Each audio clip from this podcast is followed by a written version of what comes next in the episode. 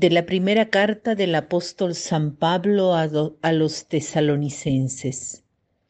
Hermanos, por lo que se refiere al tiempo y a las circunstancias de la venida del Señor, no necesitan que les escribamos nada, puesto que ustedes saben perfectamente que el día del Señor llegará como un ladrón en la noche cuando la gente esté diciendo qué paz y qué seguridad tenemos, de repente vendrá sobre ellos la catástrofe, como de repente le vienen a la mujer encinta los dolores del parto y no podrán escapar. Pero a ustedes, hermanos, ese día no los tomará por sorpresa, como un ladrón porque ustedes no viven en tinieblas, sino que son hijos de la luz y del día, no de la noche y las tinieblas.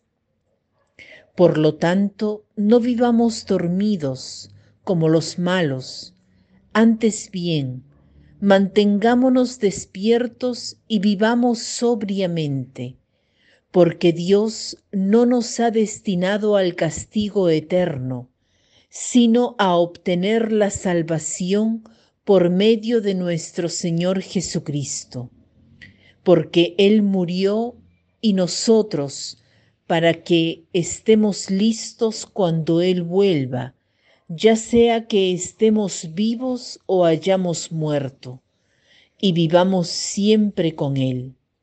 Por eso, anímense mutuamente y ayúdense unos a otros a seguir progresando como de hecho ya lo hacen.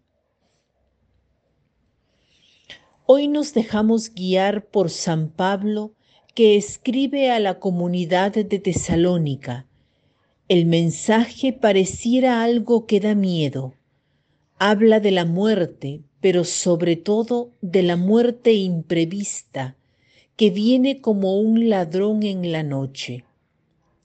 Quien ha tenido experiencia de una muerte imprevista, a veces una violenta, sabe que es una realidad para nada agradable.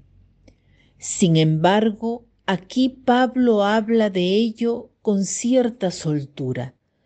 Sabed que el día del Señor vendrá como un ladrón en la noche, y cuando menos lo esperan vendrá la ruina.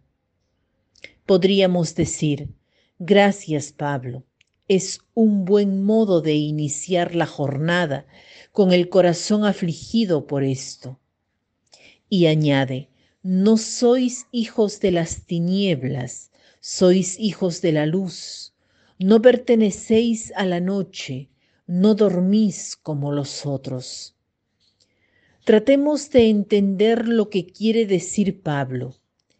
Quisiera hacerlo mirando a la otra imagen que usa en esta carta, que la liturgia de hoy nos entrega.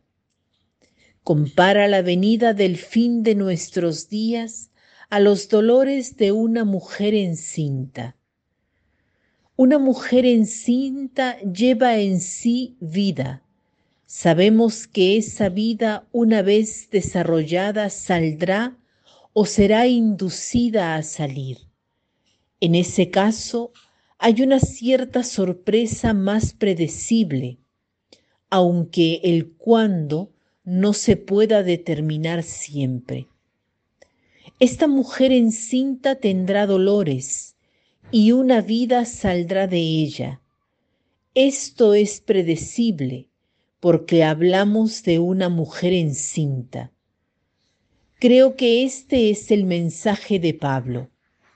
Sabemos de dónde venimos y a dónde vamos. Y sin ser mago podemos decir que el fin de nuestros días en la tierra está más cerca hoy que ayer. Lo sabemos y por tanto podemos prepararnos. Sin embargo, ¿por qué hay en todos nosotros una cierta resistencia a la idea de morir? Porque venimos de la eternidad y la anhelamos. Nos ha sido dada sin mérito alguno para participar y aprender el amor de Dios.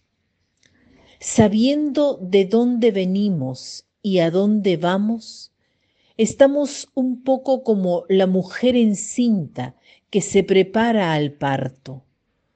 Un pasaje ciertamente doloroso, pero necesario para abrazar la nueva vida, porque tiene delante la vida. Los dolores no disminuyen, pero son un paso. ¿No, no nos pasa lo mismo?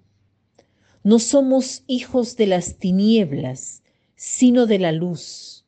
Cristo ha muerto para que velando o durmiendo estemos unidos a Él. Este es un mensaje de paz, de gozo, de perspectiva, de un mundo bello. Esta vida que es bella es vivida, pero sabemos que forma parte, que nos prepara a una plenitud más grande, en la que estamos inmersos y que vendrá, incluso cuando no sabemos ni el cómo ni el cuándo. Y justo por eso podemos no temerla, ni para nosotros ni para los otros, sino vivirla bien cada día. En esta clave es muy bello el mensaje con el que Pablo termina este pasaje. Por eso anímense mutuamente y ayúdense unos a otros a seguir progresando como de hecho ya lo hacen. Les dejo con este mensaje o con el del salmo que rezamos hoy en la liturgia. Espera en Yahvé, ten valor y firme corazón. Espera en Yahvé. Que tengan un lindo día.